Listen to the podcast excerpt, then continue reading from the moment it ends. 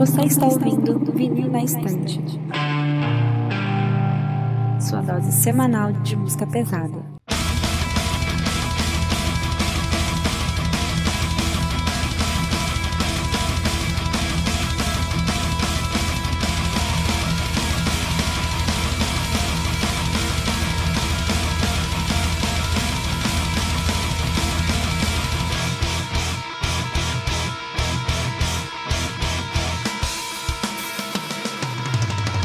Eu sou a Kati. Eu sou a Jade. Eu sou o Lucas. E eu sou o Sander e voltamos com mais um episódio do Vindo Estante Podcast. E dessa vez para fazer um episódio especial dos Dias dos Professores, né? E a gente vai aproveitar né, que esse episódio vai sair na sexta-feira, no Dia dos Professores, para falar um pouco aqui sobre os nossos professores, o, o que tem a ver com educação dentro do metal. Então a gente vai conversar sobre é, professores que são músicos, vamos falar sobre bandas e músicos que foram como professores pro gênero, foram como professores pra gente, que ensinaram coisa pra gente. E acho que é isso, né? A gente ainda não sabe bem como vai ser o episódio, a gente vai decidir no meio, no meio como vai ser. Um episódio bem pauta livre, eu diria que quase um filler do VNE, né? E acho que é isso, sem muitas enrolações, bora pro episódio. Então, galera, como a gente sempre pede, nos siga nas redes sociais, arroba VNE Podcast. A gente tem feito as gravações todo domingo, ou algumas exceções, mas sempre tá na Twitch. É, a gente tem gravado alguns reacts que estão no YouTube. E às vezes os meninos abrem a Twitch também para ficar jogando. Então sigam a gente lá, sigam no Instagram, no Twitter. E se você quiser interagir com a galera que fala aqui no podcast, com os ouvintes do podcast, entre lá no nosso grupo do Discord. O link vai estar aqui na descrição.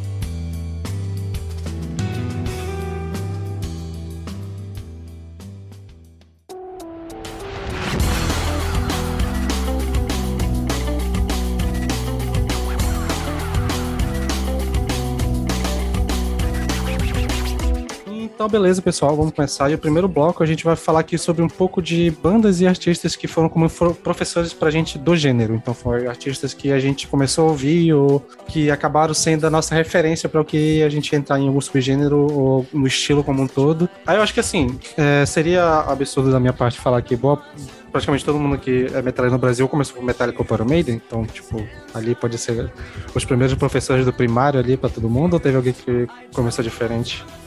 Cara, eu acho que. Acho que. Acho que é mais ou menos isso mesmo, cara. Que, tipo, o Nu Metal, ele, ele, ele foi um professor que, pra rapaziada, né? Tipo, que, que apresentou e tal. Tipo, Linkin Park e System of Down. Mas eu acho que quem foi entrando mais pro metal mesmo, assim, não, não, teve, não teve como fugir de ou de Metallica ou do Iron Maiden, um dos dois. Ou talvez você acha que fugiu, escutou sem saber que era, que foi o meu caso. Comecei a escutar pelo New Metal, mas tinha um pouco de Metallica, Black Sabbath, Megadeth, tudo junto. Num CD que eu não sabia nomes das músicas. Então, tipo, eu já curtia, mas sem saber que era Metallica. Então, acho que com certeza são professores de muita gente que acabou entrando no metal por N motivos. Concordo com o Lucas, porque eu também comecei, já falamos no episódio no Metal, né? Que eu comecei ouvindo metal pelo, por esses bandas que ele citou, System Down, Linkin Park, depois eu comecei a ir pro Metallica, aí Megadeth, aí tinha é, é, tipo, claustrofobia, assim, algumas bandas de metal BR também. Daí, depois que eu fui pra. Então, eu sei lá, eu comecei assim, por, por essas bandas de no metal, depois eu comecei pegando Metallica, aí depois de Metallica já fui pro metal mais extremo, depois eu comecei indo pro gótico, e aí virou uma mistureba doida, que hoje em dia eu ouço de tudo, mas começou mais ou menos assim. Pois é, eu acho que o meu, comecei, eu comecei com Metallica, acho que com Guns N' Roses talvez primeiro, assim, depois rock, Guns N' Roses foi Metallica, acho que já ajudou aí também, mas acho que um ponto importante foi quando eu conheci Angra, que foi o Power Metal, né, que entrou na minha vida, e o Angra foi a primeira banda que eu ouvi de mais diferente desse, desse rolê do metal. Então, Angra, do Angra eu acabei descobrindo Blind Guardian, Halloween, Sonata Ástica, Stratovarius, foi vindo dali. Mas eu acho que o Angra e tal, e eu acho que tirou Football, que a gente já falou também, que foi o que, junto com o Cradle of Filth, foi pra onde eu fui entrando pro extremo, metal extremo. Então, Acho que seria mais ou menos esse meu caminho, assim, tipo, o fundamental foi com o Angry Power Metal, e quando eu fui entrando no ensino médio já foi Tid of Bodom, Dilma Burgi, Kid of Filth, que aí já fui bandando pro Meladeth e pro Black Metal mais sinfônico e tal. Eu não consigo pensar em outro professor do metal, pra mim, que não seja o Dio. Tipo assim, uh, o Iron Maiden foi, foi que começou a me, a me introduzir ao, ao metal mais clássico e tal. E, mas o Iron Maiden eu, eu basicamente enjoei rápido, sabe? Tipo, foi um ano seguido ouvindo muito e depois eu parei de ouvir quase totalmente. Hoje em dia subiu para mim. Mas um cara que eu não consigo parar de ouvir, eu tô sempre voltando nele, é o, o Dio. E, cara, ele me apresenta. O Dio apresenta o heavy metal clássico.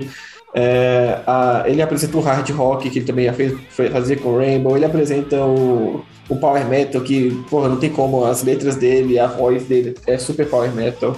Então, assim, nossa, o Dio, ele é um cara que que foi bastante importante, assim, pra mim, de verdade.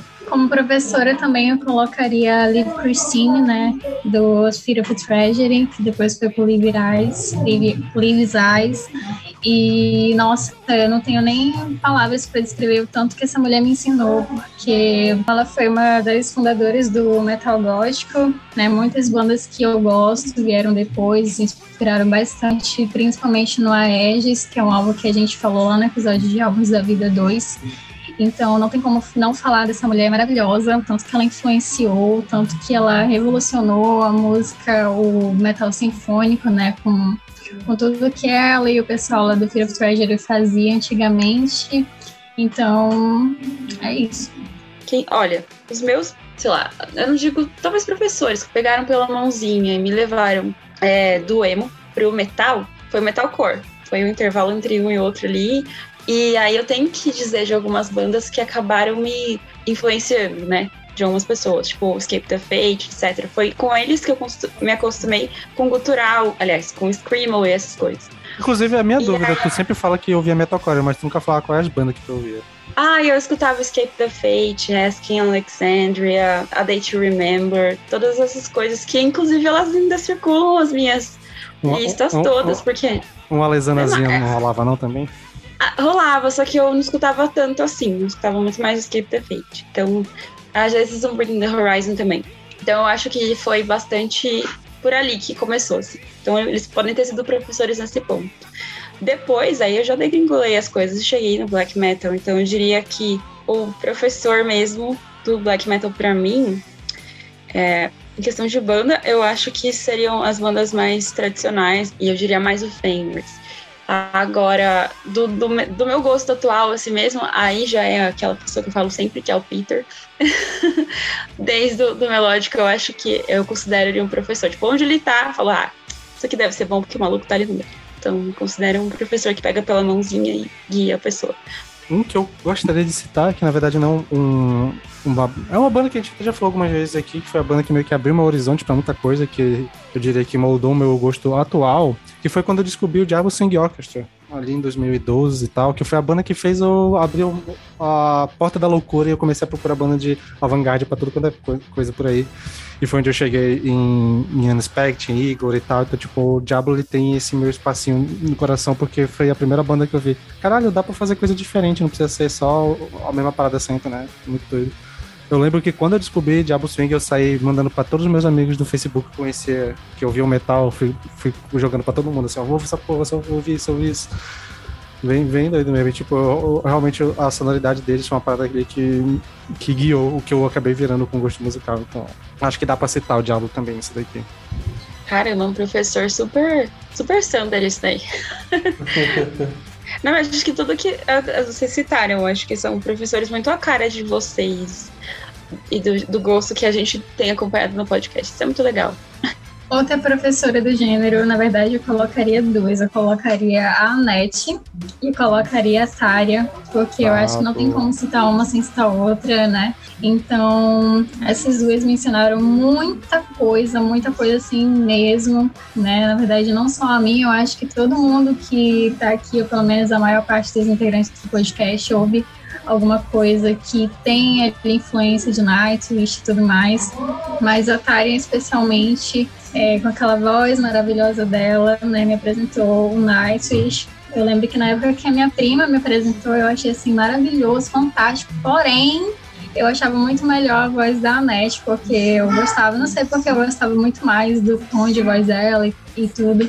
Então, eu acho que essas duas, assim, foram grande influência na minha vida, porque Nightwish também foi uma das bandas que abriu muitas portas para mim. Muitas coisas, assim, que eu comecei a gostar depois foram influências é, do metal sinfônico, principalmente do Nightwish, como Épica, é, três bandas assim que eu sempre que eu pesquisava Nightwish no Google aparecia relacionadas, as bandas relacionadas eu, ah, eu ouvia, eu gostava. Aí com aquela banda X eu encontrava a banda Y que eu também gostava e tudo isso teve influência lá do Nightwish lá atrás. Então essas duas bandas assim, cara, eu levo pra vida, apesar de que hoje em dia eu nem ouço mais tanto Nightwish, né, meio vergonhoso assim, a nova fase deles. Eu sei que a Caixa também não gosta, mas entendo. Pois é, eu acho Mas que. eu compreendo, cara. É, e eu aqui dá- compreendo. E daqui dá pra entender porque eu amo essa mulher, né? Porque o. Aqui teve o mútuo do rolê de preferir a fase da NET do que da Atari e tal, mas eu gosto das duas pra caramba também. E eu comecei pela parte da, da fase da, da, da, da NET, mas a fase da Atari também eu acho incrível, boa parte dela. E eu acho que daria pra citar também outra banda nesse rolê que a Jade falou sobre uma banda que por causa dela eu fui pra várias, que é o Intersun, que foi do Intersun que eu cheguei no Solo The Sun, porque tinha membro do. O que eu eu falei, né, no episódio do Álbum da Vida todo mundo que fez que fazia parte do Intenção procurava banda paralela pra ouvir, porque o Intenção tinha pouca música, né? Então tinha que procurar coisas em trabalhos paralelos. Então foi o Sol Desse eu conheci assim. E também por causa da NET, porque a NET fez, gravou uma música com o Sol Descendo no álbum de 2012 deles. Foi daí que eu conheci Kais Offering, foi daí que eu conheci Norter. E a porra toda. Principalmente depois, só procurando a banda que o Kai Rata tocava, eu conhecia praticamente a Finlândia inteira, né? Que o bicho tocava em tudo. Então acho que o Intenção também nesse quesito foi um, um puta professor, porque foi. expandiu pra, pra caramba meu, meu leque de bandas depois que comecei a ouvir eles. Pra você foi o Intersun e o Kai Rato e, e a galera lá, Yari e tal. E pra mim foi o Arien, né, do Ariel. Vou até falar de novo aqui, foda-se, é isso mesmo. É, porque por causa dele também eu entrei mais pro, pro metal europeu, assim, sabe? Tipo, eu fui mais pra.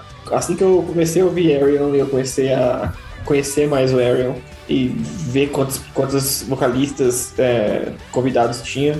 é, foi o que me fez, tipo, beleza, adorei esse vocalista, vou atrás dessa banda. Adorei esse outro vocalista, vou atrás de outra banda. Então, assim, cara, por causa do Ariel e por causa do Arien, eu conheci, sei lá, umas boas dezenas de bandas novas, assim.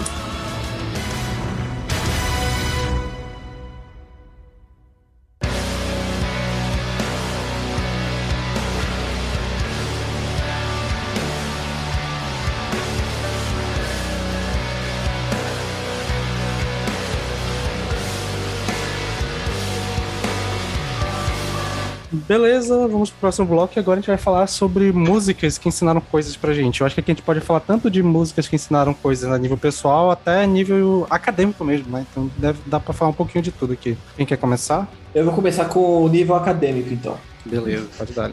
Nível acadêmico, cara, é, é muito maluco ouvir, ouvir todas as músicas do The Ocean e prestar atenção na letra. Você fica, caraca, cara. O cara basicamente, tipo, eu já fiz um, eu já fiz um curso técnico aqui de, de, de geologia, tá ligado? Tipo, não precisa, você não precisa de, de livro mais. Você ouve a discografia dos caras e você entende muita coisa, cara. É muito maluco, é, é muito estranho. É, é um nível de, de detalhe na- no- nas letras e de interpretação que você fica, pera, esse cara leva a sério mesmo geologia, né? Pedra, que maluquice.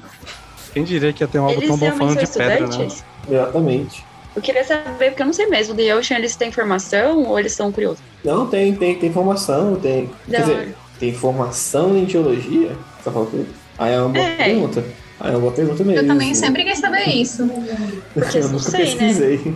Porque boatos que eles falam bem sério, assim, né? Levam também para um lado mais filosófico também da coisa. Eu queria saber se eles, sei lá, têm formação nisso ou se, sei lá, é. Vamos lá, só de doido, né? Não sei, um negócio meio coach, sabe? Eu confesso que eu nunca pesquisei, mas enquanto vocês falam de outras coisas aí, eu vou pesquisar. Vai que eles estão lá misturando todos os termos, né? E a gente tá aqui. É, apre- aprendendo pra caralho. Eu acho que nessa vibe de, de acadêmico, acho que também dá pra falar de uma figurinha batida que é o Sabaton, né? Que graças ao Sabaton eu decorei qual é a data do dia dele, né? Que é dia 6 de junho de 1944, de tanto ouvir Primo Victoria. E algumas Já dá pra outras. você participar de, de jogo do milhão, Sam. Olha aí.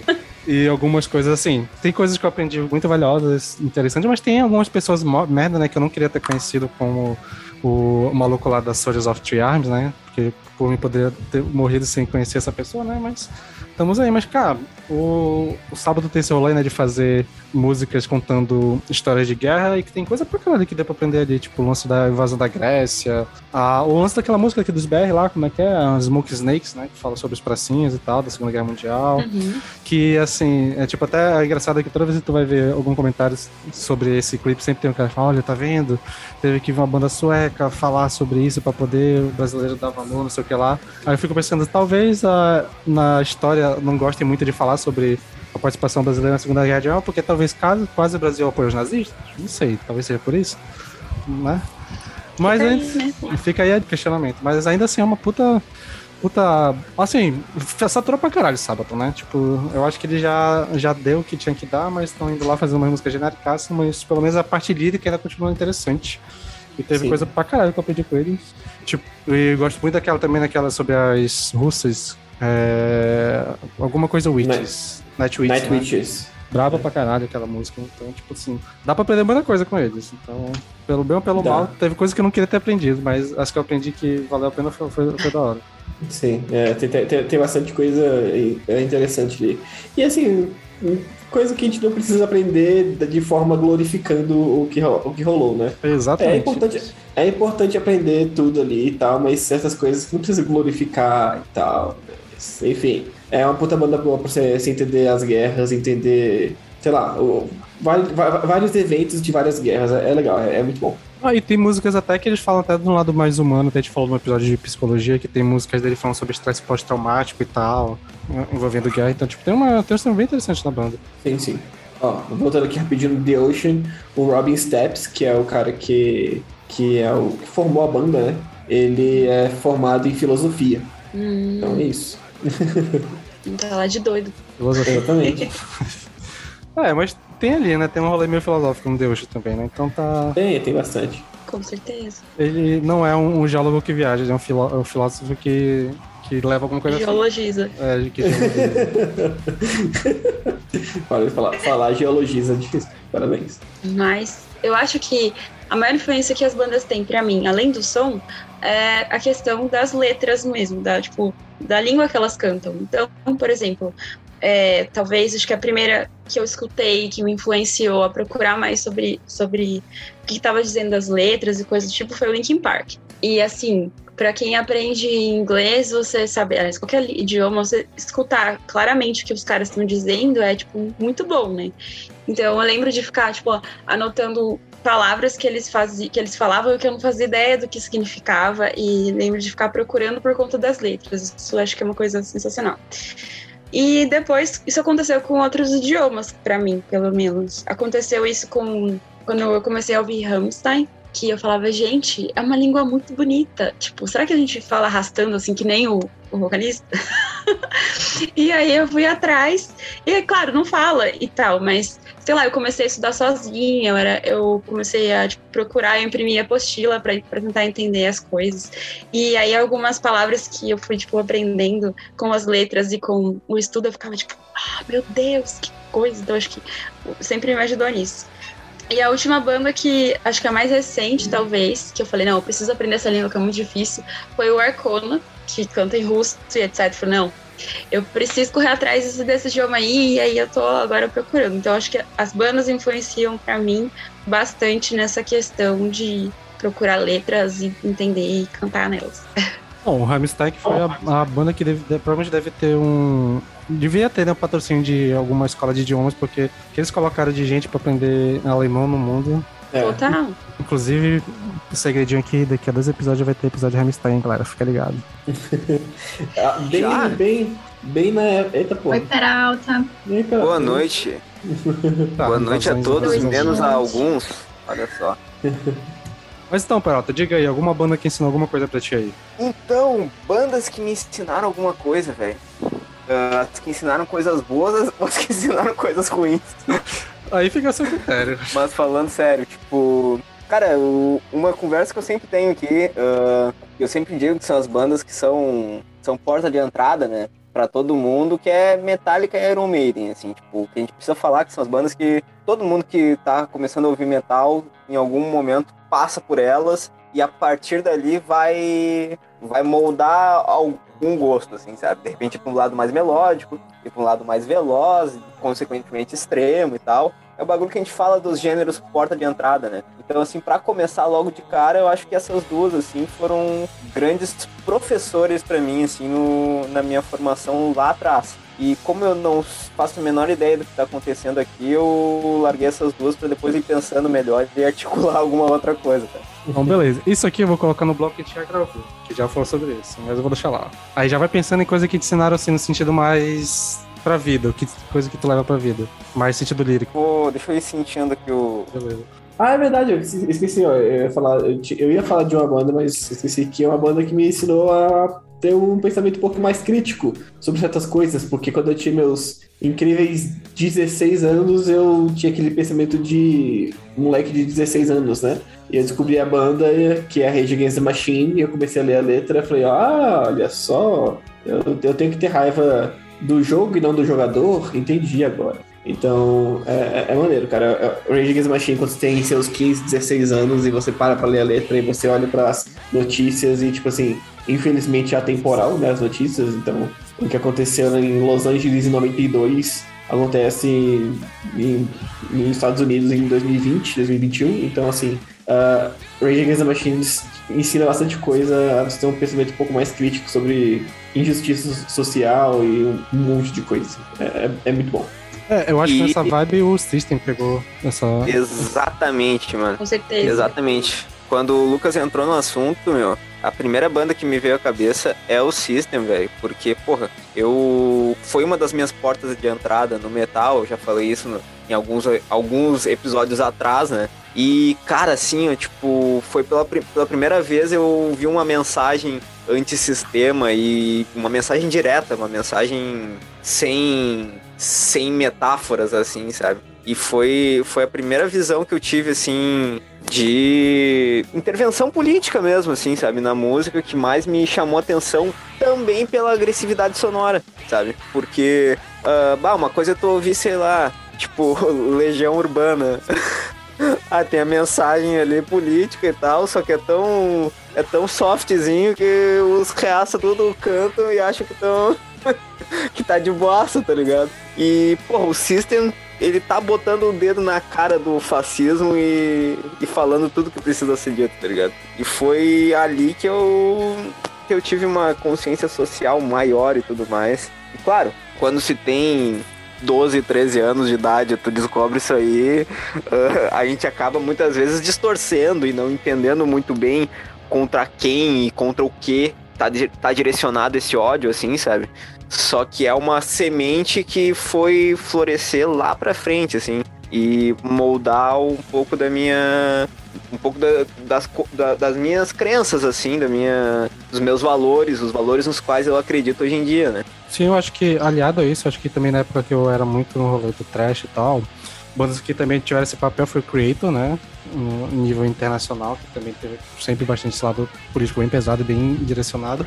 E aqui no Brasil, principalmente, assim, que foi muito forte, uma banda que a gente fala pouco, mas que, até porque ela tá meio parada, que é o Violator, cara. Que Violator foi uma banda que, quando eu descobri, quando eu comecei a andar assim no rolê mais underground, eu descobri a banda, cara, foi realmente pedada, porque Rage Against, System, Creator são coisas que é muito a nível global. Tem uma parada que é a nível nacional e que tá muito bem mirado pra onde ele tá querendo falar, e tu conhece do que ele tá falando, tipo, fica mais forte. Então, fora algumas coisas punk, tipo é, o Ratos de Porão, logo depois o Surra, que acabou também trazendo esse papel, então, tipo, bandas que a gente acabou nesse, nesse sentido de ensinar essa- é, a questão social ajudou bastante. Com certeza, mano. E no caso do Violator, ah, a gente até pode, pode notar, assim, que, porra, a banda tomou muita, muita crítica por causa do, dos reaça infiltrados, né? Porra, o que aconteceu com eles foi muito injusto, cara. Muito injusto. Mas é bom que eles conseguiram é, tancaram tudo, né? Tô nem aí pros caras. Eles só estão parados por causa de que o, o- um dos membros da banda mora fora e não tá.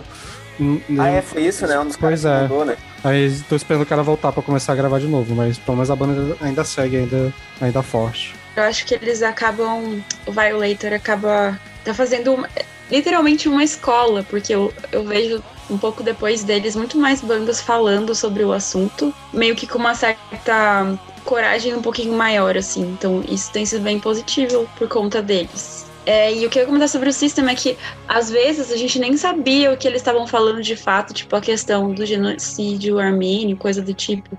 É, mas só de procurar um nome, assim, tipo, é, eu lembro que eu gostava muito de Hypnotize. E de escutar aquele, aquele nome daquela praça, Tiananmen.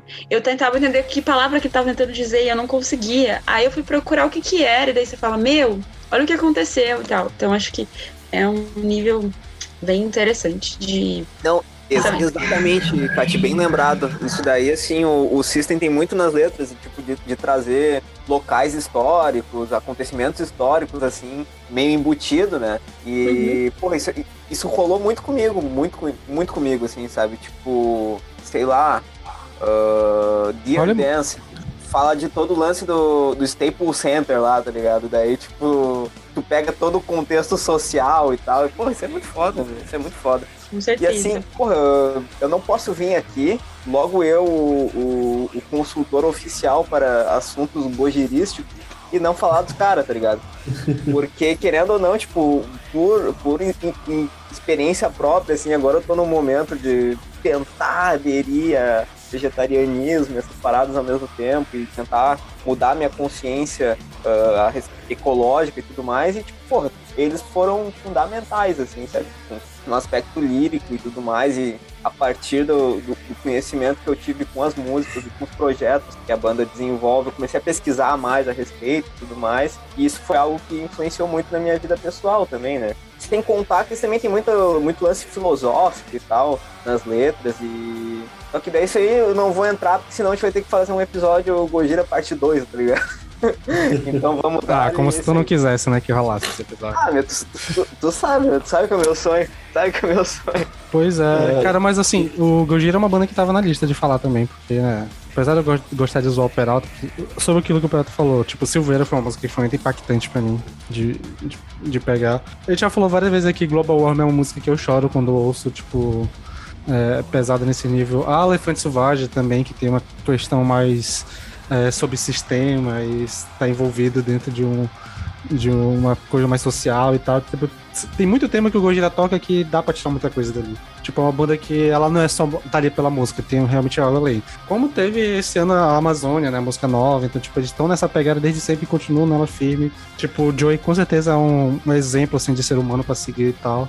Tipo, não é à toa que eu fiz a tatuagem do Gojira, que é uma banda que eu tenho toda fé que não vão vacilar a ponto de me arrepender de fazer uma tatuagem deles. Então, tipo... Exatamente, é cara, isso. exatamente. Exatamente. O Gojira é muito forte nisso.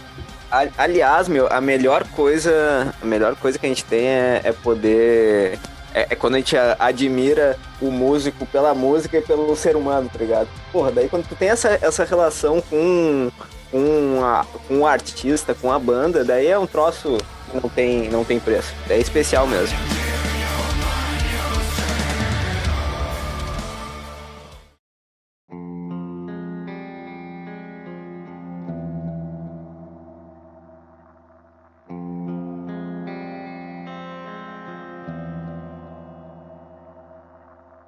Tem uma banda que foi, que eu, eu falo direto dessa banda, mas eles me ensinaram uma coisa muito básica no metal.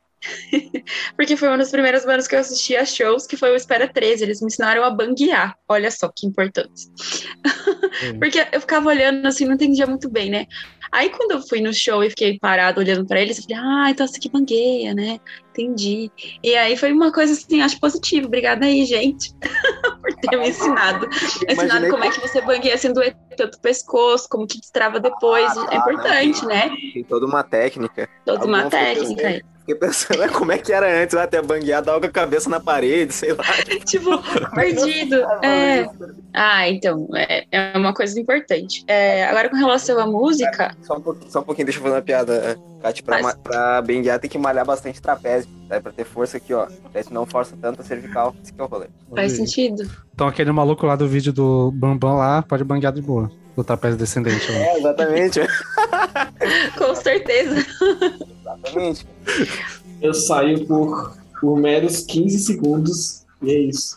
o Lucas chega, os caras estão falando de trapézio descendente. Ai, meu Deus. Sim, entendeu o contexto. É pra banquear melhor, Lucas. Malhe é. seu trapézio pra banquear melhor. Exatamente. Mas essa parada do trapézio é tão real que o Corpse Grinder, ele praticamente só tem trapézio, que ele não tem pescoço. E ele bangueia muito bem. Sim, mano. Sim, velho. É que, é que nem o Cortelo, né? Virou, virou assim também, né, cara? Pois é, o, o, o Corpse Grinder manda tanto aqueles Windy Mil lá de ficar girando a cabeça e tal. Olha como é que ficou. É verdade. Aí. Tem um vídeo no TikTok, parece, os maiores pescoços do metal. Não é à toa. É, é. Ah, o cara tem resistência mais 10 contra mata-leão, né? Caramba. Sim. É, com relação a músicas em si, eu acho que. Ah, tá. Woods of Prey. Eu comecei a escutar em um período que eu tava sofrendo um teco, assim, na vida. E aí eu fui escutar just Shards of Love, que é uma, é uma música de, de duas pessoas, melhor, narrando um término, assim. Então foi, tipo, a, a uma pessoa insistindo, a outra falando que não vai e coisas do tipo. Então eu ficava ouvindo assim e chorando as minhas pitangas. Então foi uma música marcante. Ela é minha música favorita do Woods. Continua sendo, que eu acho muito bonita. Só que tem esse peso, assim, de ficar lembrando, meu Deus do céu. Mas é lindo. Então, a primeira música que eu queria comentar a nível pessoal seria Coming Back to Life, do Pink Floyd, que é uma música bem triste quando você para pra prestar atenção na letra, mas me ensinou muita coisa, porque essa é até hoje a minha música favorita deles, que eu lembro que na época que eu tava passando por uma crise muito complicada, de, enfim, por vários problemas pessoais e tudo mais, essa música me acompanhou bastante. E era uma música que sempre tocou muito na minha ferida, assim, que eu me identificava muito com a letra, então eu chorava. Mas esse Coming Back to Life sempre fazia com que eu continuasse tendo alguma esperança de continuar seguindo em frente. Então eu posso citar como uma música que me ensinou a ter esperança, assim como praticamente todo esse álbum deles, que segue sendo meu favorito. Bravo de É. Vision Bell, né? Sim. Eu vejo muita gente falando mal desse álbum, mas pra mim esse álbum é um cristalzinho maravilhoso. É, outra música também é a Just Breathe, do Pera, November. pera, pera aí, pera aí, pera. Ah, eu tá, tenho- desculpa. Eu tenho que dizer que eu acho o Division Bell é o melhor do Pink Floyd. Eu amo o Coming Back to Life, eu amo High Hopes. Perfeitos. Perfeitos sem defeitos. É, outra música que eu queria comentar também é a Just Breathe, do November's Doom, que é uma banda de doom metal que eu acho que eu já citei, que eu gosto bastante em algum episódio. E como o título diz, né, Just Breathe, apenas respire, que é uma música que fala bastante sobre você é, respirar fundo em algum momento de desespero, em algum momento de angústia, e essa música sempre tá comigo quando eu acho que as coisas não vão dar certo, quando eu tô passando por uma fase difícil. É, eu tenho assim uma playlist, então poderia citar várias músicas assim nesse tom, mas essas duas em especial sempre me tocam profundamente e são duas músicas que me ensinaram e ainda me ensinam muita coisa. São como se fosse assim, a cada ouvida parece que eu consigo entender uma nova mensagem. É, não tenho mais o que falar, gente. É isso.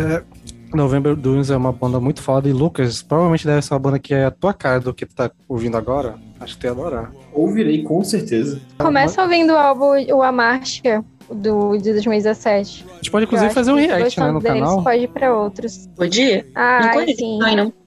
Acho que a Kátia ia gostar também. A Kátia gostou Eu gosto. de the Sun, né? Sim, eu gostei do, do nome. Procura lá o Amacho, que eu acho que tu, tu é dos rolês de capa que nem eu. Acho que achar a capa desse álbum bonitona. Vai te convencer a ouvir. Vou procurar, com certeza. Isso sempre me convence. Oi, o que, que tu tava falando, Sandra? Desculpa, não entendi. Não, é, é que na verdade é que eu, eu lembrei da playlist que a, a Kat tinha enviado e ela colocou a God of Forbidden Light. Eu fiquei curioso pra saber qual foi a, os ensinamentos, foi realmente satanismo. É, God of Forbidden Light é, é realmente satanismo. Eu acho que mais caos, no geral, né? Mas foi a partir dessa música e desse álbum, no geral, o Rank Chaos inteiro, que eu fui atrás de, de estudar mesmo, de saber o que era Temple of Black Light, as coisas do tipo. Até pelos nomes, né? Então me ajudou, assim, nesse ponto. Era isso, Sandra. Nossa, beleza. Pior que agora, lembrando, eu acabei na magia do caos por outros rolês, mas realmente foi um. Acabou, eu acabei passando por ali também. Essa É, parte é bem consistente, né? sim, Na sim. música deles. Tem uma que me ajudou num momento meio, meio obscuro também, que foi meio que serviu como um alerta, que é o Kai's Offering. Que é a música Night Forget, que é uma música que fala sobre alcoolismo. Ela narra, é uma narrativa de alguém sofrendo de alcoolismo, e, tipo, num estágio muito avançado e depressivo do, do alcoolismo. E eu lembro que quando eu ouvi essa música foi uma época que eu comecei, eu tava numa bad que eu ia muito pra festa, bebia muito e tal, então, tipo, bebia no, no, nível de perder a memória do, no outro dia do que eu tinha feito e tal. E, tipo, ouvindo essa música, ouvindo a letra e tal, tipo, e vendo sobre que essa música é meio que autobiográfica do Yanni Limatainen, né, que é o também tá no Insomnia hoje em dia, que é fantástico e tal. E lendo isso, lendo da história dele, meio que foi um alerta que me ajudou a dar uma, uma freada, assim, no meu nível de bebida, dar uma aquietada. Então, tipo, ela acabou me ajudando nesse nível de... Me ensinou o, por um exemplo errado do que eu não deveria fazer. Então, tipo, meio que serviu um alerta, assim, pra, nesse sentido. Inclusive, puta Ai, música indica aí, A Night, A Night to Forget, Rise of. Um, então, cara, você está falando de uma música que te ajudou num momento difícil e eu lembrei também que teve uma música e, na verdade, a banda inteira me ajudou bastante também em momentos complicados, que é o Rush, cara. Porra, é, o que o Rush faz, bicho, em momentos que você tá difícil, assim, as letras do... As letras do... Eu esqueci o nome do cara, puta que pariu. Life Song... Não, do Newport. Newport. Uh, é. Uh, as letras do Newport, cara, elas são muito incríveis, sabe? Elas são lindas demais. E, e, o, o que o Gary Lee faz com a voz dele, e a interpretação que ele dá, acho que a banda inteira são três, três caras perfeitos no momento certo, fizeram a banda certa. E tem uma música, chamada The Pass, uh, do Rush, que fala sobre suicídio e fala sobre fala, fala de uma maneira bem delicada e bem bonita, porque suicídio não é uma parada. Não é, não é uma saída, sabe? Uh, apesar que parece ser uma saída quando você tá triste, mas não é uma saída. E, cara, essa música é muito bonita, a letra é incrível.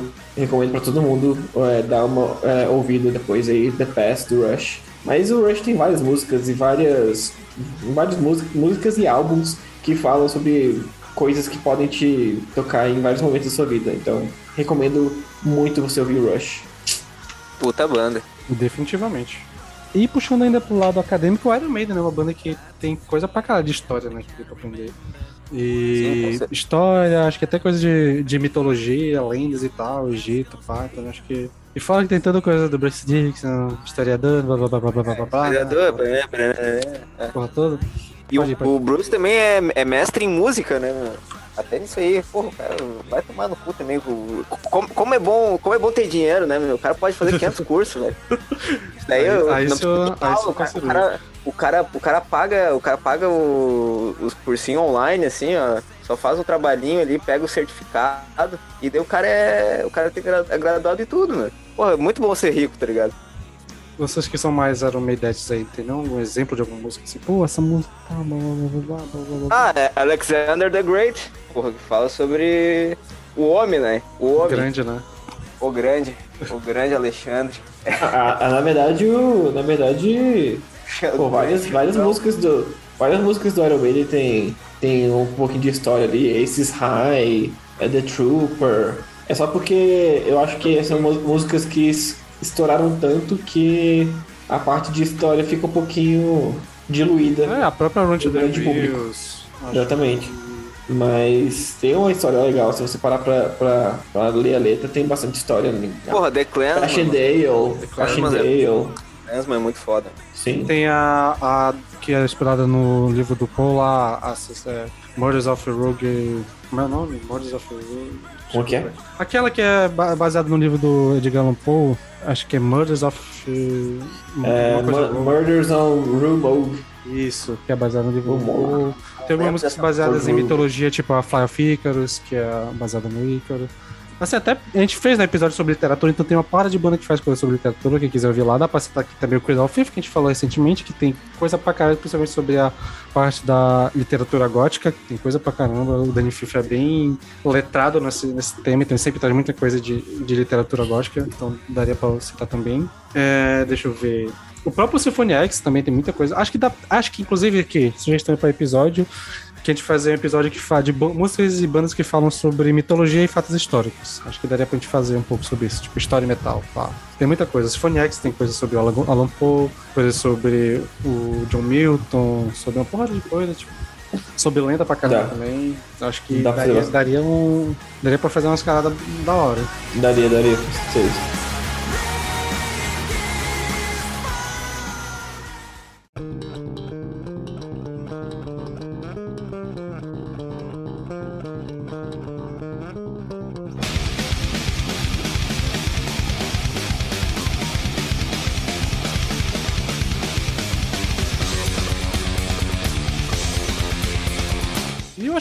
Aqui também, ainda nessa lenda prog, a música Panic Attack do Dream Theater, é uma música que a gente citou também no episódio de Metapsicologia, porque ela é uma música que fala sobre ataque de pânico, né, sobre a descrição de um ataque de ansiedade, que é uma música que, pra quem sofre de algum, ou já teve algum tipo de crise de ansiedade, meio que consegue identificar bastante, porque é uma música bem descritiva. E eu posso dizer que ela foi uma das músicas, assim como algumas outras, que meio que deu uma, tipo, o eu adolescente deu primeiro, os primeiros alertas pra prestar atenção em psicologia, que acabou virando o curso que eu faço hoje, né, e tal, então, é, de alguma forma essa música e até o Dream como todo, né, porque tem essa, tem muita música que ele fala sobre o tema de psicologia, sobre alcoolismo também, na, na saga da A, do Portnoy. É o 12 Step Suit, né, do Portnoy, né? Tem algumas outras músicas que falam sobre. A, do Train of Thought também, que tem algumas coisas que falam sobre também. Então, tipo, uma banda que sempre me.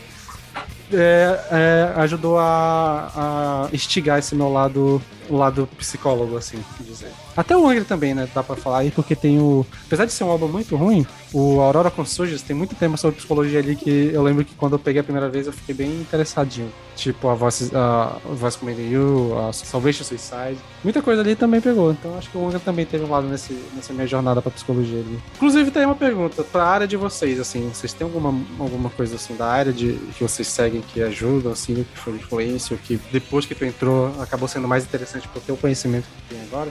Cara, eu tenho, meu. Na verdade, tem um álbum, né? Que é o Injustice for All, do Metallica. Olha aí, brabo. Que é um álbum que tem, tem muita, muita letra falando sobre justiça e tudo mais, como diz o nome do álbum, né? Então foi uma das coisas que acabou me chamando mais atenção, assim, pra esse lado, que, que é o direito, né? Só que, porra, isso eu já falei no episódio de Tudo Menos Metal, o que me motivou mesmo, assim, musicalmente aí pro direito foi Racionais, né? Racionais, que com todo esse lance de sistema carcerário e tudo mais, e política criminal, isso foi algo que me brilhou os olhos, assim, sabe? Que me inspira até hoje. Então, não é metal, mas vou falar aqui, foda-se, azar. Mas, cara, eu- eu- quando eu entrei em letras em inglês, eu ainda tinha muito aquele Lucas sonhador de querer ser nerdão e de querer, sei lá, um dia escrever um livro. E eu tava muito, muito na parte de.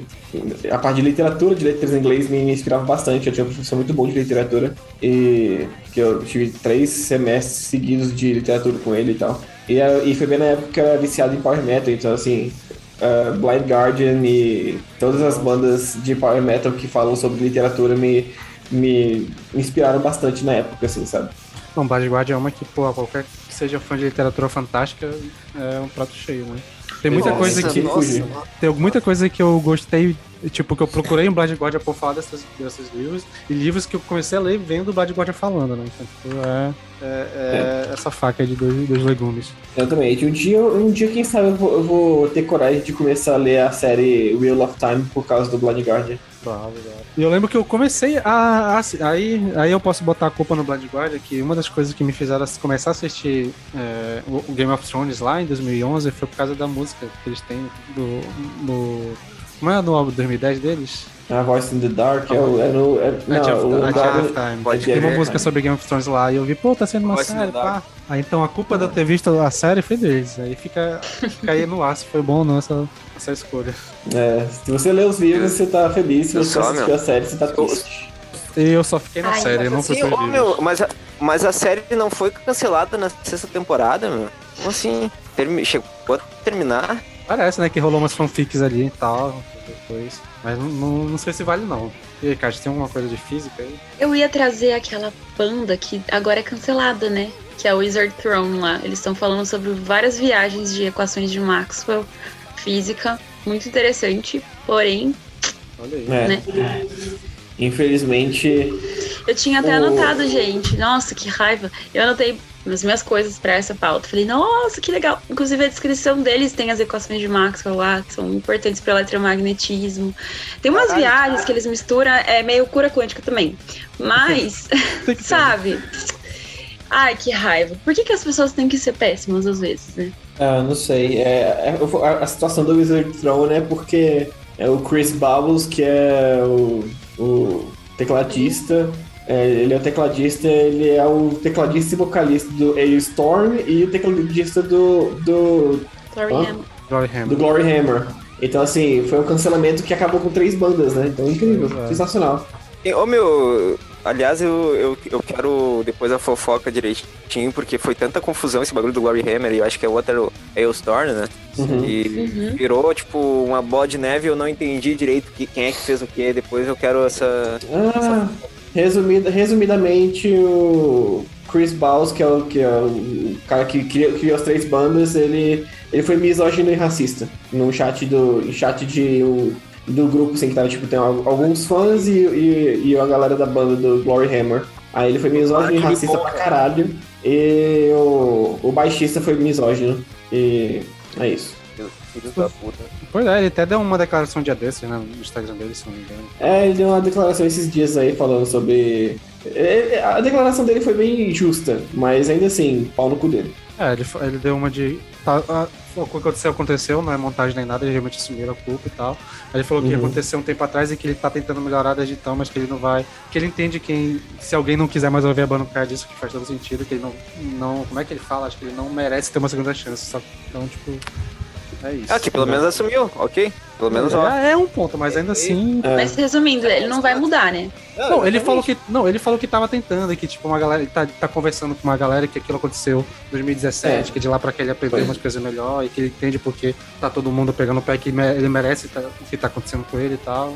Assim, ele diz ele que vai tentar melhorar, né? Mas aí até. É. Se nos Tá próximos cinco anos. Se nos próximos cinco anos ele. Dito isso, ele virar um pau no cu monge, dele. aí quem é. sabe eu posso pensar em ouvir uma música sem sentir peso na consciência. Exato. E por favor, galera, tá, tá difícil ter música que englobe física aí. Eu tenho que ficar me virando com Tool, que viaja. Eu ia falar da banda do ZT lá, meu, mas não tem nada a ver. Tipo, pô, mencionou o bagulho de ET, tá ligado? Como é que é o nome daquela banda de death lá da capa do ZT? Que tem as capas que bonitas é pra caralho. Ah, o Blood Não. Incantation. É, o Blood Incantation, a Ah, gente tava tá, ouvindo, pô, mas- a gente tava falando esses dias, cara. Eu ouvi, eu comecei a ouvir e, porra, foda pra caralho, meu. Não, É bom mesmo. eu pensei que ele Ele tava ensinou falando de, de ET. Hypocrisy, né? Que você tá falando de ET aí desde os anos 90, né? Tá, tá Nossa. Hypocrisy é o ET. Ah, mas é Aquele falar- ET é o Peter.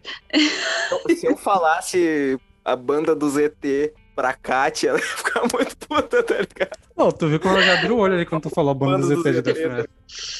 Mas se você É quiser saber cultura ET, é o Hypocrisy. O Hypocrisy tá ali pra, pra, pra você aprender sobre ETs, eu acho. Não, tadinho. Sério? Aprender, eu acho Não, que é uma forçada de barra. É, assim, ele. O Peter é um. Não é um. Eu acho que ele sequer é um, estudi, um estudioso disso. Ele simplesmente acha interessante e Seria acha que talvez antigamente. Eu acho né? que não acredita, não. Sabe Mas que ele é ele follower? ficava questionando umas coisas, tipo assim, sabe aquelas áreas? A, a área da música mesmo, de Russell Ah, tá. 47 e coisas desse tipo. Eles ficavam questionando o que, que aconteceu, por que, que o governo escondeu aquilo das pessoas. Então ele fala na música, nós temos direito de saber o que aconteceu em Russell 47. Aí tem algumas coisas que eles vão contando como se as pessoas fossem abduzidas. Aí já é um pouco de viagem. Mas eu não. Aí tem. Nas outras bandas que o Peter tem, ele também, tipo, traz essa temática ET pras coisas. Então, os ETs invadem a casa dele. Mas aí já acho que é mais sátira mesmo, assim. Eu, eu espero que ele não tenha nenhum documentário, assim. Peter afirma que viu o ET. Eu- eu- isso eu nunca vi daí. O Cat, quando tu falou que, que ele não é nenhum estudioso, eu imaginei o- a formação, tá ligado? PHD em ET. Aquele maluco lá do Discovery Imagina. Channel lá. É Discovery, é, Aliens, né? É, é do, é do History Channel. History Channel. Pós-graduado em ET. E ET. Mas, Lucas, Eteologia. mas, Lucas, tu ia falar do Tu aí? Qual é, a- qual é a onda do Tu aí? Ah, cara, na verdade é que o Tu, ele não é uma banda que não vai ficar nunca só em, em matemática e física, não, sabe? Tipo, ele tem, tem a música chamada Lateralos, que eles compuseram a música em cima da, da fórmula de Fibonacci, né? Então vai, eu não sei as fórmulas agora, porque, porra, eu sou de humanas total, então não espere nada de mim. É, mas ele, ele a, a guitarra, a bateria, o baixo seguem, segue Fibonacci e o vocal também, as sílabas do, do as sílabas do, das estrofes seguem assim Fibonacci e tal, e é, porra, é muito bonito, muito da hora. Mas a letra em si, é, a letra em si não tem nada a ver de, com física, é, realmente é uma viagem, e aí vai espiritualismo, aí é, é a viagem do tudo, normal. Inclusive, fica Mas- a dúvida: Marquiense seria um físico, sendo com o rolê quântico dele lá? Esqueça. Porra, Não, não, não faça isso comigo, Sandro. Não, o pior é que a gente pode dizer que o, o Marquiense é o meu e o inimigo teu inimigo, porque ele é coach quântico, ele é o inimigo da psicologia e da física ao mesmo tempo. Caralho, mano. E ainda toca naquela que é o banda que eu Nemesis do desprezo. VNE, né? É, triste. Triste demais. Toca naquela banda que eu desprezo. Dolorido. Tem umas bandas que nos ensinam geografia, tipo Tyr. Descobri que existe um país chamado Ilhas Feroé. Acaba ajudando a gente também, né? Ah, Tipo, tem o. Eu, falo- eu não falo sobre. Eu não falo sobre essa banda. Eu não o falo sobre essa Gojira. banda. É os maiores inimigos de Joe do. Não falo. É, tem o Persephone, que é da, de Andorra, né? Então, que é um país também que eu descobri graças à banda. É, mas assim, de geografia, tem um rolê também de. Como é que fala? É, de mitologia, né? Tem muita banda que fala sobre mitologia. Tipo, o Amor Amarth, dá pra dizer, né? Que ensina alguma coisa sobre Viking. Não sei se foi um, fez algo que tenha feito bem pro Brasil, né? A vinda do Amor Amarth pra cá. Essa- Claro, essa eles foram galera- responsáveis pela criação do Viking de Osasco. Pois é, é, essas pessoas que têm Mjolnir tatuada, né, cara? Como é que a gente pode confiar nisso? Só, né? Ah, mas é. Bah, pior que, bah, pior que eu tô até com uma correntinha hoje. Hoje tá foda, né?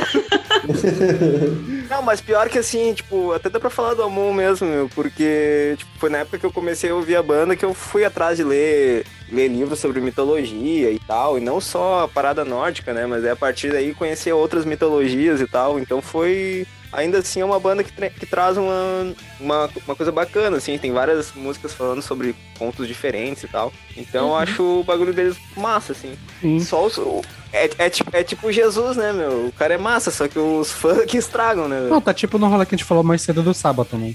Tá bem, tá bem É, exatamente. Ah, eu acho que também nesse rolê de, de, de dar pra citar o Nile, né? A banda de death metal, que tem um rolê falando sobre Egito, mitologia egípcia e tal. Tem o Amorphis, que tem, fala muito sobre Kalevala e mitologia finlandesa. Dá pra trazer até o que a gente falou recentemente, o. E, e acho que a gente tem precisa citar, que é o Miastenha, né? Com o rolê brasileiro. Também o Arandu Araquá, que já vai falar sobre a questão indígena. Sim. E também tem coisas sobre mito e mitologia. E também, a, como a gente falou no último episódio, a, a, a Kátia, ela é, é doutora em história, né? Em, não sei se é história ou se é geografia, mas ela também é outra fodona, assim, que é realmente acadêmica. Ó, o Takeo lembrou no chat, mas também dá pra falar do Carlos, né? O Carlos Vândalo do Dorsal Atlântica, que ele, se não me engano, também ele é formado em História e foi outro nome, assim, que influenciou bastante naquilo que a gente falou questão social. Acho que antes até do Violeta teve o Dorsal Atlântica fazendo muito isso nos anos 90 e 80. E acho que é isso.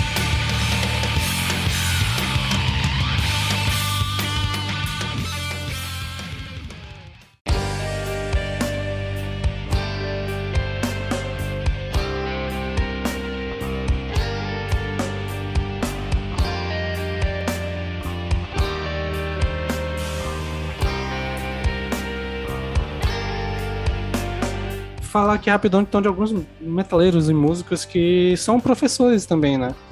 É, e já vai falar aqui, vai comentar rapidão deles. A gente eu vou falar o nome se quiser comentar alguma coisa. Brian May é do Queen, né? Brian May do Queen. Isso. Sim. Ele é PhD em astrofísica. Caralho. Cara, E brabo. Algum, E brabo. algum fã de Queen aqui pra saber se ele aplica isso nas músicas da banda? Cara, eu, eu curto muito Queen, mas não sou fã a ponto de saber disso. Não é este ponto. É. Pois é. Nem sei se ele, se ele compunha muita letra, mas acho que não, não, não chegou a, a, a ter nada a respeito disso. Só que, porra, o cara é brabo pra caralho, meu. O cara fez a própria guitarra dele, tá ligado? E, porra, o Brian May é muito, muito pica. Amo muito ele. Aí temos aqui o Don Anderson do Agalock, que é PhD em inglês. Eu acho que provavelmente pela temática lírica que tem algumas coisas do Agalock, eu imagino que deve ter trazido um pouco sobre literatura e que ele tem. Então eu imagino que sim. Mas eu, eu também não sou nenhum conhecedor tanto assim das letras do Agalok, mas eu, o que eu lembro eu acho que tem, né? Tem o Jenny Simons, Jenny Simons, né? Do Quiz, do Kiss, é, do Quiz, do Kiss, que era professor do sexto ano, mas acho que ele, ele saiu, ele deixou de ser professor quando ele entrou na banda, né? Alguma coisa assim? Não sei, eu não lembro. Exatamente. É. Sério? Você imagina ele indo dar aula daquele jeito? Que legal. Ah, tá louco. As crianças iam prestar atenção. Certamente, ia ser muito legal. Só que assim, tipo. Tem aí qual que, é, qual que é a formação dele? Não, era professor de ensino, ensino médio, ensino, tipo, high school e tal. Acho que nem high mas school, certeza, era o que veio fundamental antes. até. Como é Eu, que é, assim, Lucas? ó, O- Fundamental. Fundamental, como é que é o nome? Fundamental? Fundamental. Ah, Elementary. não. eu acho que Elementary Eu acho que sim. ou. Ah, Vamos cara, deixar de agora- Fundamental, acho que ficou legal. Fundamento. Pode- Mas enfim, mano. De ah, nice. Cara, do jeito que o Gene Simmons é, velho, certeza que ele já lançou um cursinho tipo mestre do, do capitalismo lá do Nando Moura, tá ligado? Ah, não- com Certeza, Se né? Mano, Certeza. eu, eu, eu tava vendo um rolê de que o Kiss vai virar uma banda de. Como é que fala o termo? É que, tipo, vai ter a marca Kiss e toda vez que um membro sair vai ser substituído e, tipo. Ah, é vai tipo. sempre existir. Tipo patati patatá. Eu não ia usar esse termo, né? Mas você vê. mas- Cara, eu, eu acho super justo, sabia? Tipo, é tipo o banda- cover do. É tipo o cover do Lucas Neto. Não, é no sentido, acho- tipo, da banda virar um negócio. Tem um termo certo pra isso, tipo uma franquia. O Kiss, É. o, o, o Kiss virar uma franquia que. Mesmo que depois, assim, sabe? depois que os membros originais morrerem, ainda vai ter gente na banda levando o nome, tocando as músicas e tal. Eu acho, Cara, eu, eu, eu já tinha pensado nisso e eu acho que é super justo, cara. Tipo, é possível, tá ligado? Até porque assim, meu, cá pra nós, do jeito que os caras estão uns cacos, mano. Quem vai pro show do Kiss não vai mais, tipo, nossa, pela performance musical. Não, os caras vão pelo, pela pirotecnia, pelas loucuradas todas do palco, tá ligado? Não Sim, só sim. pelo. Só pela Sim. música, assim. Então acho que é, é válido, é válido. E as- entrando aqui rapidão em alguns professores de música, temos o Mike Manguin, né, do, do, do como é o nome? Do Dream Theater, né, que já foi também do Annihilator e de uma porrada de banda. Acho que ele é do Extreme também, né, do Modern Worlds, eu acho. Sim. Pois é, Sério? sim, sim. Caralho. E ele, foi, ele, é professor, ele já foi professor universitário, né, de, de percussão. Exatamente. Pois é, brabo. E o Joe Satriani, né, que foi professor de guitarra, ele é professor do Steve Vai, do Kiki Hammett, do Alex Sponick e de uma galera aí, né? Então se Eu o... acho muito, eu acho muito massa, né, meu? Eu acho muito massa. É tipo aquele meme do. Do, do desenho do cavalo, tá ligado? Chegou no Kirk, é um, é um garrancho. Olha a maldade. E eu gosto dele, meu. Eu gosto do Kirk. Eu acho ele Eu gosto simpático. Ah, é. Depois dessa, não, tem, não sei não. No meio daqueles caras ali, não, não tem como, coitadinho do Kirk. Pois é. É, Temos aqui o, a Flor Jansen e a Vivek do Tristânia, que são professores de canto. E eu, eu não sei se foi a Vivek ou se foi. Eu acho que foi a Vivek que foi a professora da Simone Simons no Épica. Eu posso estar errado essa informação. Eu sei que ainda tem uma, o primeiro álbum do Épica que tem uma versão de estúdio, tipo, gravada no estúdio e tal, ao vivo, que ela tá lá fazendo back vocal, fazendo vocal de apoio, coordenando os vocais e tal. Eu não sei se foi ela ou se foi a Amanda Somerville. É alguma dessas duas. Que também é professora de canto. E a- aquela que também tá no, no, no Arion também, como é o nome dela, Lucas? Ah, A Neck, né? A Neck a NEC. É isso mesmo. também Eu ia é dizer, mas professora como eu de não canto. sou a fã? Professora de canto também. e nos casos masculinos temos o Rafael Shippers, né? O Ralph Shippers do, do Primal Fear, que é professor de, de canto também. Acho que aqui no Brasil, acho que o Loureiro também é professor né? de, de guitarra e tal. Acho que ele Sim. é bem famoso pelas videoaulas que ele tinha, né? Inclusive, do- dos maiores, maiores acontecimentos da história do metal brasileiro foi o caso do plágio do Parangolé, que ele pegou de uma videoaula que o Loureiro e botou na música do Parangolé lá e tal. É genial, né? O Brasil é um país sensacional. O Marcelo Barbosa também, que, é, que agora é guitarrista do, do, Ah, com do certeza. Angra. O- Ele- Inclusive, a ele- escola de música dele é muito foda, né, meu? Pois é, ele, aqui- ele aqui de Brasília e ele era só, só, né, entre aspas, professor, ele tem a escola de música e tal, e, porra, o cara é, Ó, o cara, o, é- o cara é muito foda. O Takeo mandou aqui no chat do Mozart Mello, que foi professor do Kiko Loureiro, do Eduardo Denui e de uma outra galera assim, BR, então meio que foi um dos. Mozart Sim, Mello com certeza estava destinado, né, gente? Com esse nome. Não, é, o, o, o cara, o cara, esse possui o gotejo, esse possui o gotejo. Não tem como. Aí indo pra outras áreas, temos o Chuck Billy, do Testament, que foi professor de segurança. Eu nem sabia que que- disso. Por 17 Vocês imaginam, anos. gente, daquele jeito e ele lá, de coletinho. Segurança. em segurança. Aí temos o maluco do Cryptopsy, que é professor de inglês, o Lord Vorn. Ok. O que é com certeza uma, um sarcasmo, já que ninguém entende o que Cryptopsy canta, né? Então, com aquele cultural. O hino do. o hino do- Achei sensacional quando descobri essa informação. Argumentos. E nós temos também né, o Paulo Xiste da Noruega, né? Que já que ele não faz muita coisa no, no Dark Throne, ele resolveu dar aula aqui no no culto, né? Maldade. Ele ainda é o professor. Paulo X, que Bah, ô, maldade. ô, não faz essa piada aí, meu.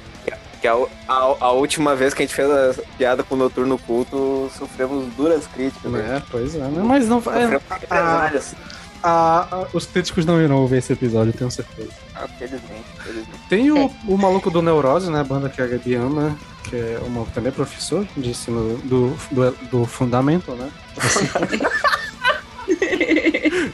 Sim, do fundamento. É, Como é que é o... Aí tem o Thomas Lindbergh, que é do Ategates, eu acho que ele é, que também é professor do Fundamento. Eu acho que ele é do, do High School, na verdade. Não sei dizer. Mas Sim, ele, eu acho que até ele deu uma declaração que meio que eu vi o pessoal, até acho que foi o Lucas que comentou sobre é, recentemente, que ele falou que, é, que ele não. Ele, ele, ele tem um pouco de esperança na humanidade por causa da próxima geração, porque a nossa está perdida, mas ele dando aula ele consegue ver que a próxima geração talvez tenha, tenha umas mãos melhores para cuidar do planeta, alguma coisa nesse sentido. Infelizmente vai ser- vai ser tarde demais, né? Mas tudo bem. Ah, e, e- e- ah, não. É, e nessa área de estudos sociais, o- tem que lembrar também que o Jenny Garrett, guitarrista do Iron Maiden, ele é sociólogo, né? Olha aí. Formado em sociologia. Não sabia? Sim, exatamente. Caralho. Achava que ele só sabia fazer piru, pirueta no, no palco, tá ligado? É formado em, em jogar guitarra pra cima. É o, é o Liminha do Iron Maiden, né? E temos aqui pra fechar o Patrick Luzel. Na verdade tem muito, inclusive quem conhecer mais, manda aí no chat, que a gente, a nossa pesquisa foi o que a gente Vai conseguiu falar. achar. Mas tem o Patrick Luzel, que é do Algory, que é a banda que a gente falou na cena canadense. E eu botei aqui porque é muito engraçado que se tu pega qualquer clipe do Algory, tu vai ver que tem três caras muito metaleiros e tem um cara muito tiozinho. E, e tá cheio de gente no comentário, caralho, esse maluco parece o professor, não sei o que lá, e tem outra galera. Caralho, aquele maluco é meu professor de história, aquele maluco é meu professor de geografia, porque ele é realmente professor. É muito doido. Da hora. Muito bom, né, meu? Imagina ele levando pra escola, né? Ah, eu vou trazer a minha banda.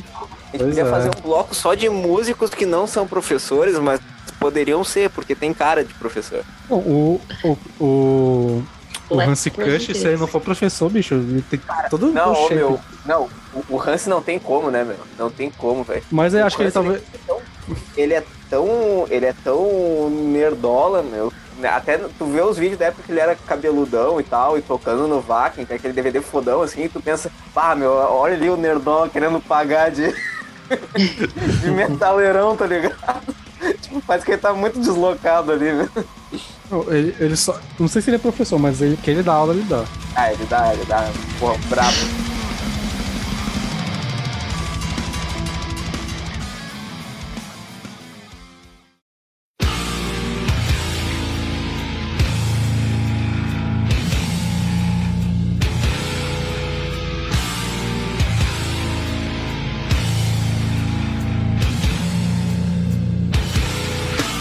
Cara, sobre o professor professor, eu queria dizer que é é uma, é uma profissão muito, muito maluca de se ter, de se viver.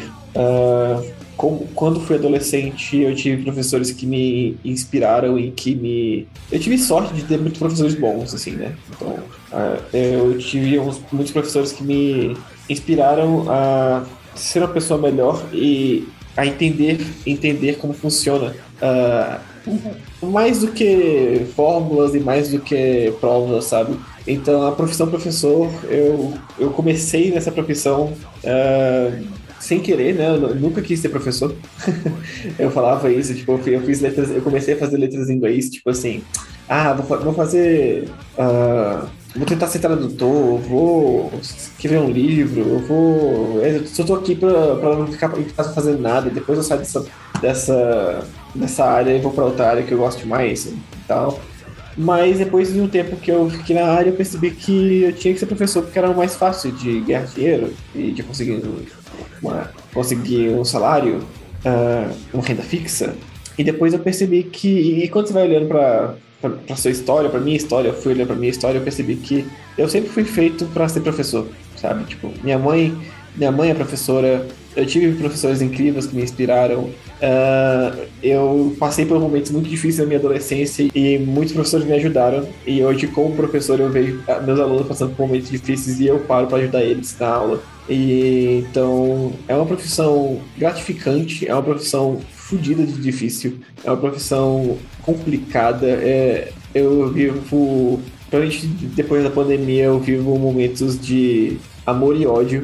Dá vontade de continuar em sala de aula e falar com meus alunos e, e criar mais conexões. Eu já tenho muitos alunos que eu dei aula pra, aulas para eles em, sei lá, 2016 e hoje são amigos que me chamam para beber. Então, assim, eu, é, eu tenho eu gosto muito da profissão porque eu posso criar essa conexão e eu posso e eu sinto que eu posso fazer uma diferença no mundo, mesmo que seja só para uma criança ali, para um adolescente ali e tal. Mas é uma profissão meio ingrata, né? É uma profissão bem ingrata, assim, principalmente no, no Brasil de 2021. Mas o que eu posso dizer é que eu às vezes eu paro e penso que eu nasci para ser professor e eu tô ok com isso, sabe? Uh, eu, se, eu, se eu for professor para resto da minha vida, eu não vou, não vai ser, não vou sentir como foi um desperdício. Eu, eu, eu gosto da profissão e eu gosto de co conseguir tocar outras pessoas. E é isso, cara. Eu acho que não tem muita coisa sobre esse professor. Se você, se você que está me ouvindo aí, ouvinte, e você está pensando, hum, talvez eu possa ser professor, cuidado, porque é uma profissão difícil. É uma profissão que você não vai ser muito uh, recompensado financeiramente e, às vezes nem recompensado uh, de uma maneira tipo, ah, nossa, que legal você é professor. Não, tipo, nossa, sério, você é professor. Então, muito cuidado nas suas escolhas, mas se você realmente sente que você se sente bem em sala de aula, que você conseguiria. Não é, não é sobre ensinar coisas, é sobre tocar no coração dos alunos. Porque não adianta ensinar hoje em dia, um tanto de vídeo aula que tem no YouTube, eles, os alunos vão aprender muito melhor. É sobre você conseguir tocar e, e, e criar uma conexão com seus alunos. Então, se você acha que consegue, vai fundo, mas é difícil.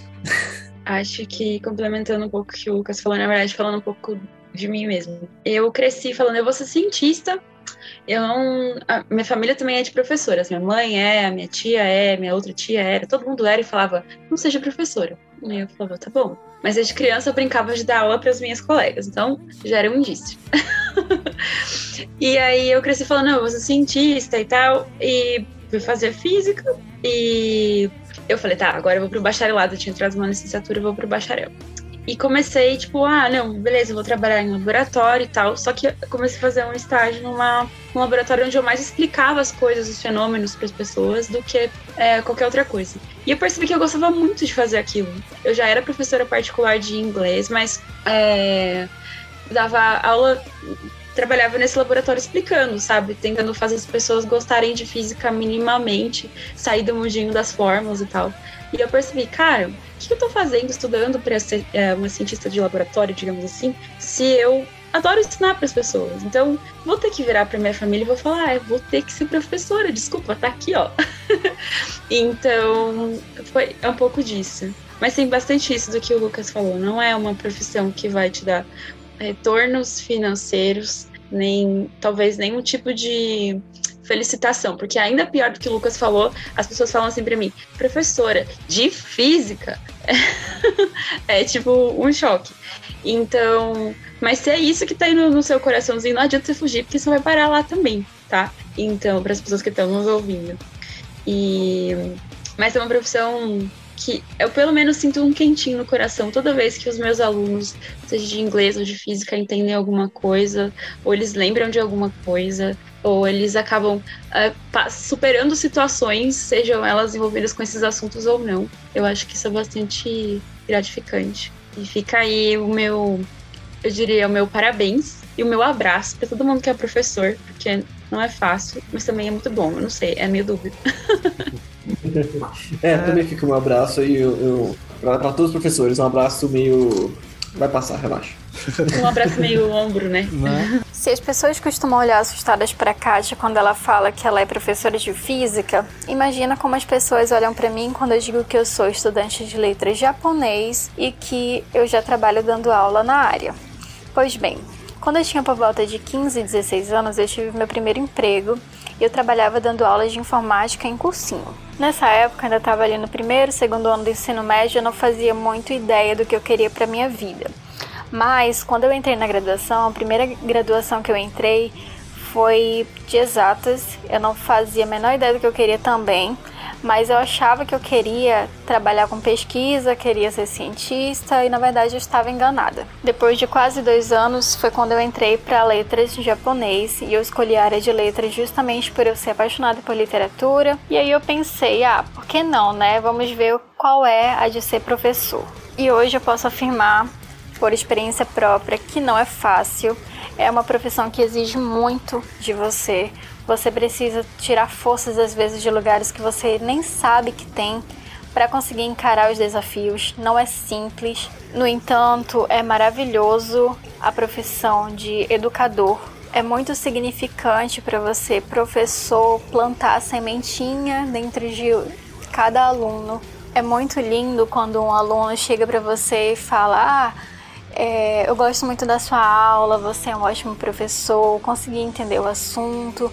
Quando um aluno reconhece o seu trabalho, espero que um dia sejamos recompensados pelo que a gente costuma fazer. Eu digo costuma fazer porque a gente sempre vai além do currículo. A gente tenta ser próximo do aluno para que o aluno não veja só a gente como uma autoridade, por assim dizer, mas sim um amigo, alguém que ele possa confiar, alguém com quem ele possa contar. Desejo um ótimo dia dos professores a todos, que continuemos essa batalha, que tenhamos salários dignos, que continuemos lutando por isso.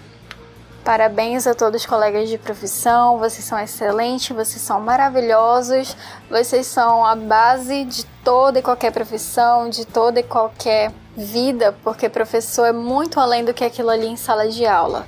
Portanto, parabéns a todos, que possamos aproveitar nosso dia e que um dia sejamos valorizados da forma que a gente merece. É, assim, eu no, no, meu caso vou falar mais como alguém que pretende ser professor, porque né, um dos meus planos de carreira na psicologia é em algum momento eventualmente virar professor universitário de psicologia assim como eu trabalho em pesquisa, né, mais ou menos onde eu quero ir, pesquisa e educação, mais ou menos as áreas que eu quero ir. Então, realmente, é, eu não tenho essa experiência prática de como ser professor, apesar de já ter tido algumas experiências em estágio e tal, de cuidando turma, de, de algumas responsabilidades que seriam de professores e tal. E eu sei que é um, um ramo difícil pra caralho, mas eu tô. Eu, é, é, como vocês falaram, parece que é uma parada que meio que. Eu meio que já flertei com isso muitas vezes. Eu já quase cursei história, licenciatura. Eu, antes de entrar em psicologia, eu era de licenciatura em informática, então eu já tinha. Eu já, eu já tô na licenciatura praticamente, já, já faz parte. E eu acho que só para até fazer um gancho com isso aqui para trazer um pouco de discussão, é, não agora sobre a profissão do professor, mas sobre o papel Assim, eu sei que normalmente a gente grava muitos episódios e fala que nosso objetivo não é dar aula, não é ensinar porra nenhuma disso aqui, mais pra discutir e tal, mas eu acho que assim, qualquer pessoa que tem algum programa de internet que vai alcançar pessoas meio que tem alguma. pessoas que vão aprender coisas com a gente, entendeu? ou não. a gente tem um pouco de um papel de professores meio que sem querer aqui no podcast, no programa e tal. E acho que a gente já chegou a discutir sobre isso em alguns episódios atrás, principalmente naquele sobre meta mainstream, de polêmica parte 2, sobre esse lance do, lance do nosso objetivo como do podcast, de criar uma comunidade saudável, principalmente para quem está chegando. Eu acho que tem muito a ver com essa espírito que a gente tem de professores, de não ser babaca com quem está chegando, é meio que entender o lado de quem está vindo agora e de não ser agressivo nem hostil com quem está chegando. Então, tipo, acho que a gente meio que tem esse papel ou até eu poderia dizer que a missão do nosso podcast, da nossa comunidade, é criar um espaço em que pessoas tenham sido à vontade para chegar sem saber tudo, porque a gente já foi assim também, a gente já foi adolescente, a gente já foi. É, já chegou novo no metal, a gente sabe como é o espaço babaca, que tem gente que é hostil e quanto quase nós já desistimos de estar na cena justamente por ter tanta gente assim, então tipo, a gente quer ajudar um pouco nesse. nesse mesmo que numa bolha pequena e no pouco que a gente vai conseguir alcançar, ter é, essa sensibilidade de tratar quem tá chegando, de quem tá de como humano, mas como alguém que tá chegando, pô. A gente, a gente sabe como é que é, a gente não tentar fugir desse elitismo, que, é a porra que mais. É, tipo o mal do metal. Se o metal vai morrer um dia, vai ser porque metal é elitista e vai morrer abraçado nas bandas de sempre, nas ideias de sempre. Vai. Algumas de vocês vão morrer e não vão deixar legado nenhum. Então, pelo menos de, se a gente conseguir tocar em algum lugar que a gente consiga trazer esse legado pra. Tipo, essa coisa de pensar no próximo, juntar a galera na gente, tal. Tipo, não ser babaca. Que é uma outra coisa que eu vejo de esse espírito de professor, de que você, se você tem algo, você pode compartilhar, você não precisa se vangloriar por ter algo a mais. Algo nesse sentido, assim. Então, acho que dá pra ser uma discussão e uma mensagem que a gente deixa também nesse caso do papel do professor que a gente acaba tendo mesmo sem querer. Agora eu tô, agora eu tô reflexivo. Eu tô pensando que a gente, mesmo que nem todos nós sejamos professores, a gente tem aprendido bastante um com o outro, assim. Eu sinto, sei lá, eu não ouvia certas bandas, algumas eu uso por obrigação, não, mentira. Mas eu é, acabei, tipo, me, sabe, esse negócio de ouvir, porque. Não porque tenho que ouvir, mas porque é legal ouvir coisas fora do, do meu balaio, de tal extremo e tal, falar, nossa, tal pessoa ouve, gosto de tal pessoa, será que, que é legal? Ou então, sei lá, se chocar um pouco, falar, nossa, isso daí não é legal para mim, mas que bom que a pessoa vê a pessoa falando feliz, as bandas que ela gosta, acho que a gente aprende bastante um com o outro desse jeito. Mas principalmente isso de ouvir o que eu não ouvi antes é uma coisa que eu sinto que o VNE, no geral, por conta das pessoas, me carrega pela mãozinha do jeito que certas pessoas de certos gêneros me faziam no começo. Tipo, hoje eu conheço muito mais coisas que, do que eu conhecia antes, eu sei dizer muito mais coisas, justamente porque aprendi com o VNE. Então, acho que isso é, é importante e é construído pela gente e pelos ouvintes que acabam indicando coisas também pra gente ouvir e compartilhar. Ah, com certeza. E assim, só pra eu não, eu não passar batido nesse final aí, porque acho que eu não falei nada até agora, né? Nesse encerramento. E lembrando até um post que o Lucas fez essa semana. E para quem não sabe, essa semana eu e o Lucas estamos completando um ano de VNE, não é mesmo? Sim, vai, vai um rolar ano. postzinho quinta-feira. Vai rolar postzinho quinta-feira nas redes sociais. Ou já rolou pra quem Olha tá ouvindo o episódio. Ih, rapaz. Enfim, um ano de VNE. E assim, eu vou falar para vocês, a gente sempre faz piada, vocês fazem piada por eu ser o mais novo, o seu caçula do podcast e tudo mais. E assim, eu agradeço a vocês todos que estão aqui na chamada, o pessoal que tá participa com a gente todo todo final de semana, todos os meus colegas assim, porque eu me sinto um ser humano muito melhor desde que eu entrei nesse projeto. E eu aprendo muito com vocês todos os dias, tá? Isso do fundo do meu coração, assim, eu tento carregar um, uma lição um pouco de cada um assim comigo, porque são pessoas que eu admiro, são pessoas que eu, que eu sei que estão lutando pela coisa certa. E eu tô nesse podcast por causa disso. Então, assim, o eu de um ano atrás era muito pior do que eu sou hoje em dia, assim, sabe? Então eu quero daqui a um ano absorver ainda mais coisas boas vindo de vocês. E é isso aí, gente. Amo todos, muito obrigado, todos os professores e todo mundo que, uh, de certa forma, acaba moldando quem a gente é a cada dia, né? É isso aí.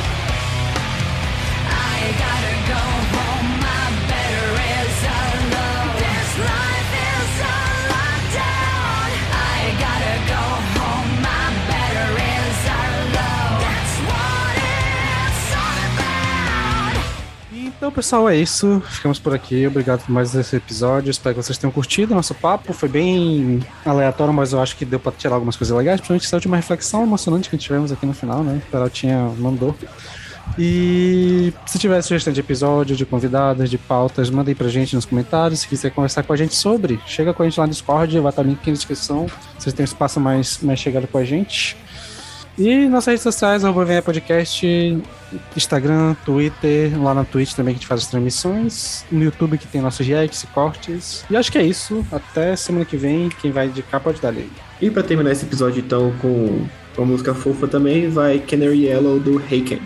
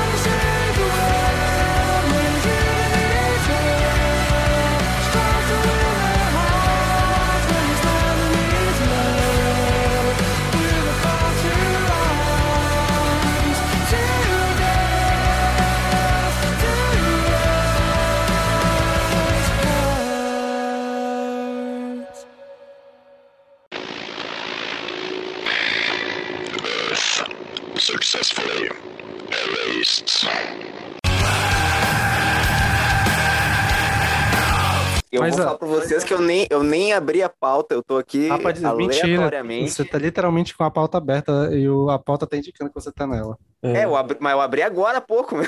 Não, tá desde que a gente abriu, tá, a gente tá vendo aqui. Por isso que eu fui mandar mensagem A pra gente- pra Vitor A Bisbilhotário. gente tá de olho, Peralta. A gente Tá tá de de olho. Você acha Cara, que a, você acha que a cyberpolícia não, não para? Assim é foda, meu. Assim é foda. Eu tentei botar a expectativa dos ouvintes lá embaixo e daí Né? tu, tu. Aqui, aqui é. Vocês não sabem, mas assim, eu tô sempre de olho em vocês. Eu segui todo mundo aqui no Spotify pra verificar se vocês ouvem mesmo as bandas que estão na pauta. Só pra ficar de olho assim. assim. É, é, Big Caralho, Brother Sander. O Sander tá, tá vendo as coisas que eu tô ouvindo. Puta que pariu, mano. Putz.